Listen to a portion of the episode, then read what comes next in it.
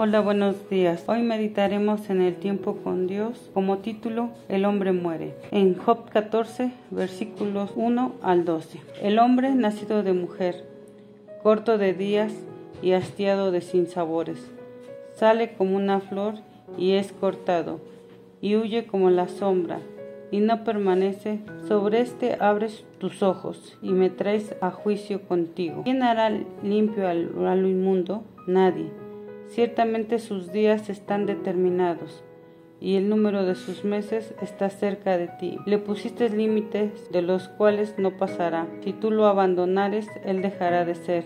Entre tanto, deseará como el jornadero su día. La vida del hombre es como la neblina que no permanece. Job se refiere a la vida humana para empezar su razonamiento con Dios. Le pregunta por qué es inclemente con el hombre cuando éste no es más que una flor una sombra. Job hace énfasis en que, así como no es posible hallar nada limpio en medio de la inmundicia, el hombre es impuro desde su nacimiento. Elifaz decía que nadie es más justo que el Señor y se basa en su debilidad para argumentar que no es posible razonar con Dios. Diferente es la percepción de Job, quien señala que nadie puede librarse del juicio divino y que precisamente por nuestra debilidad necesitamos misericordia de Dios. Porque si el árbol fuere cortado, aún queda de él esperanza, retoñará aún, y sus renuevos no faltarán.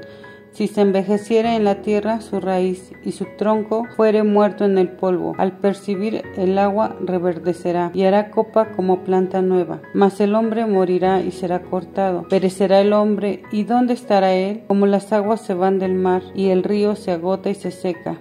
Así el hombre yace y no vuelve a levantarse. Job compara al hombre con un árbol, mientras que el hombre muere y desaparece, un árbol, aunque sea cortado, tiene la esperanza de volver a retoñar con sus nuevos renuevos. Aunque envejezca su raíz y muera su tronco, al percibir el agua reverdecerá y era copa como una planta nueva. En cambio, el hombre más fuerte muere y no se levanta más, no despierta mientras exista el cielo. La frase mientras exista el cielo puede ser entendida como un nuevo mundo. Para Job, el tema de la vida del hombre tiene una gran importancia. Solo aquel que entiende la importancia de la vida puede preguntarse cuál es el propósito de esta y llevar una vida con propósito. Aquí vemos que Job considera que los días del hombre en la tierra son cortos y a menudo con problemas.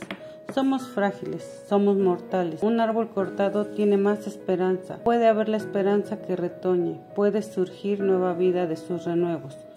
Compara al ser humano como una plantita que un día está, pero pasa una persona, la pisa y se acaba.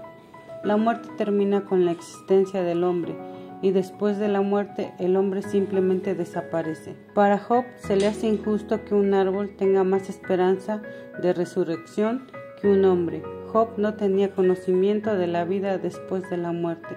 Estaba cegado en su dolor no miró el cielo que no tiene principio. Tenemos esperanza y esa esperanza se llama Jesús. En primera de Juan 5, 11 y 12 dice, y este es el testimonio que Dios nos ha dado, vida eterna, y esta vida está en su Hijo.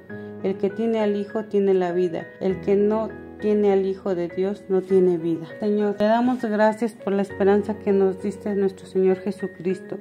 Gracias porque en Él está la salvación y creemos en sus promesas, Señor.